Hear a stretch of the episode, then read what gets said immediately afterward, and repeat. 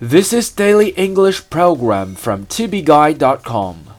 The word for today is third wheel, and wheel is spelled W H E E L.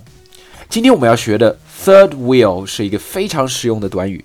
表面上呢，意思是第三只轮子，实际上在口语中意思是电灯泡。当然，这个电灯泡是打引号的，你们都懂的。 I know you are not trying to be rude, but sometimes I feel left out, like a third wheel. 我知道你们不是有意的，但是有时候我觉得被孤立了，像是一个电灯泡。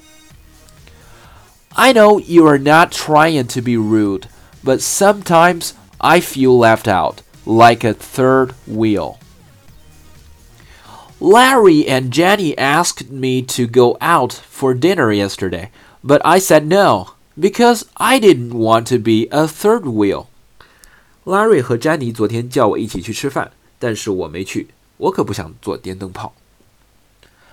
Larry and Jenny asked me to go out for dinner yesterday, but I said no because I didn't want to be a third wheel. Hi, Ben. Would you like to go camping with us this weekend? It's a good idea, Mom, but why not just go with Dad? I don't want to be a third wheel. Hmm, I would rather go with my friend. For more video series of my show, please check out my website at tubeguy.com or follow us on WeChat.